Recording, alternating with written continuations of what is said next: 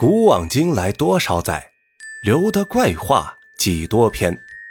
大家好，欢迎收听由一个土生野长的西北大汉阿呆为您带来的西北怪话。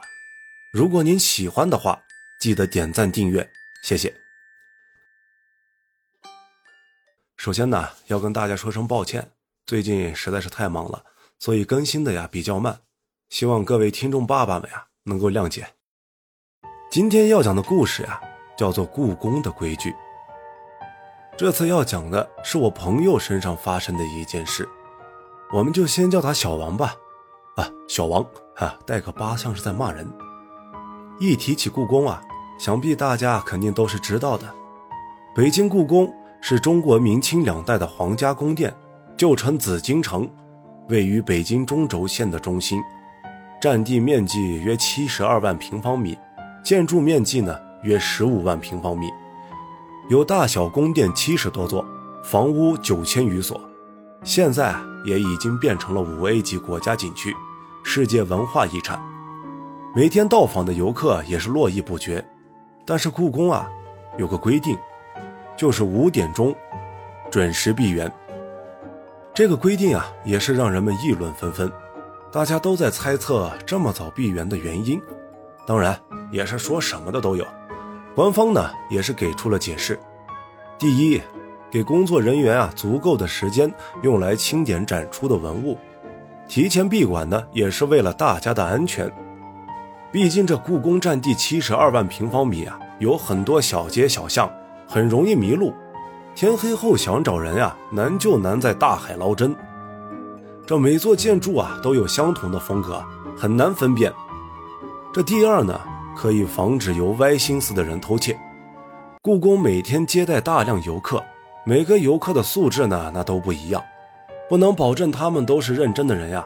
会有很多人对故宫的珍宝呀是念念不忘。故宫的珍宝啊，以前也被盗过，以防万一啊，对游客早清，给文物清点呢，取得一定的时间保证。既然官方给出了答案，那我们也要相信官方啊，相信科学，哈哈。我接下来要讲的故事呀，大家也是听着乐呵一下就好。这不，眼瞅着就快到五一假期了，小王和他对象呢，也是早早就商量着要出去好好游玩一番。但是这个去哪儿，让这两个人犯了愁。两个人商量来商量去啊，最后定了，哎，去北京，祖国的首都去看看。眼看着就要买票了，这小王又犯起了嘀咕。五一过去，这人会不会太多了呀？大家都知道啊，现在的人啊，不像以前，舍不得出去啊，舍不得花钱，所以啊，这旅游的人也变得多了起来。从前的假期，人们出去是放松心情、游山玩水；现在的假期，那只要一出去，好嘛，只能看到成片成片的脑袋。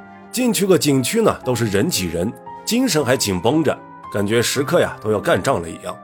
弄得比上班还累，但是就这，也阻挡不了人们出去玩的脚步啊！一想到这儿，小王就跟对象说：“要不然我们跟单位调个休，提前过去吧，大不了回来再加班嘛。不然这五一假期出去人那么多，酒店什么的不好订，还玩不好。”他对象听后啊，也觉得有道理。这眼看离五一假期还有一周，那就行动呗。随即，两个人呢都向单位请了假，收拾东西、订票、订酒店呢。两个人这就高高兴兴的出发了。第一个目的地呢就是故宫了，毕竟呀，谁都想见识一下这个皇帝生活的地方呀到底是啥样的。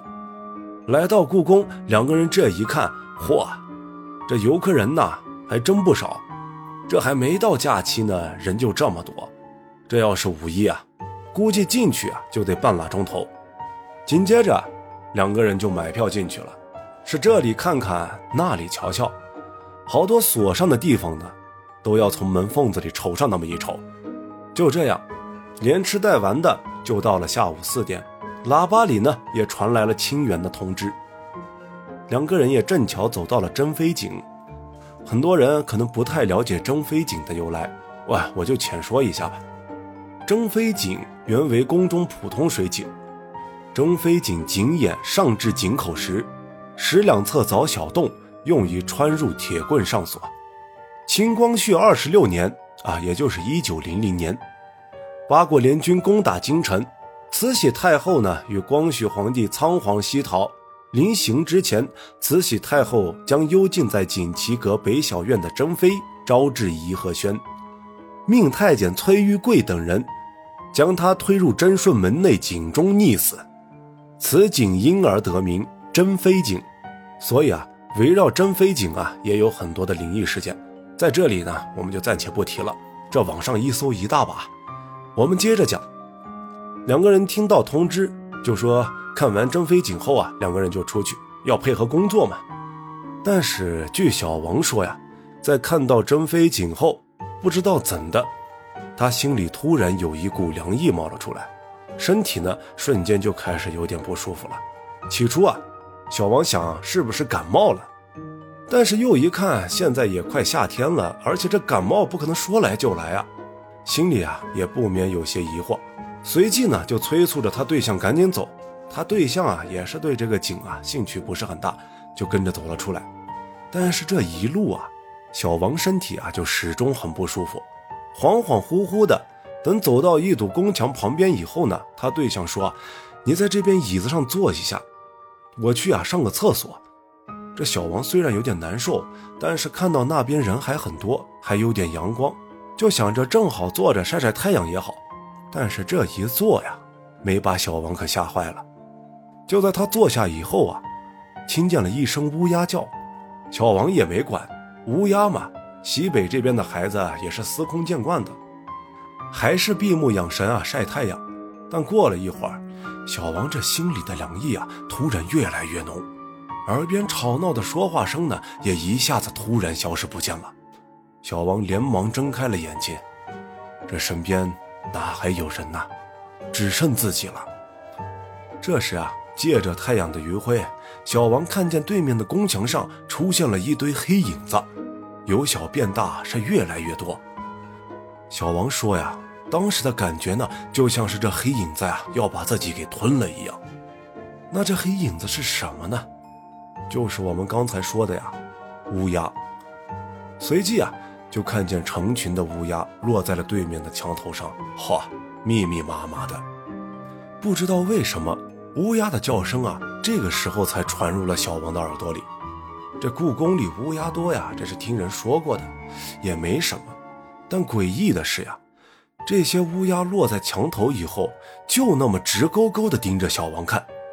小王啊，也是被看到发毛了，顿时啊，只感觉全身的汗毛呀都竖了起来，心里啊突然有种不好的感觉。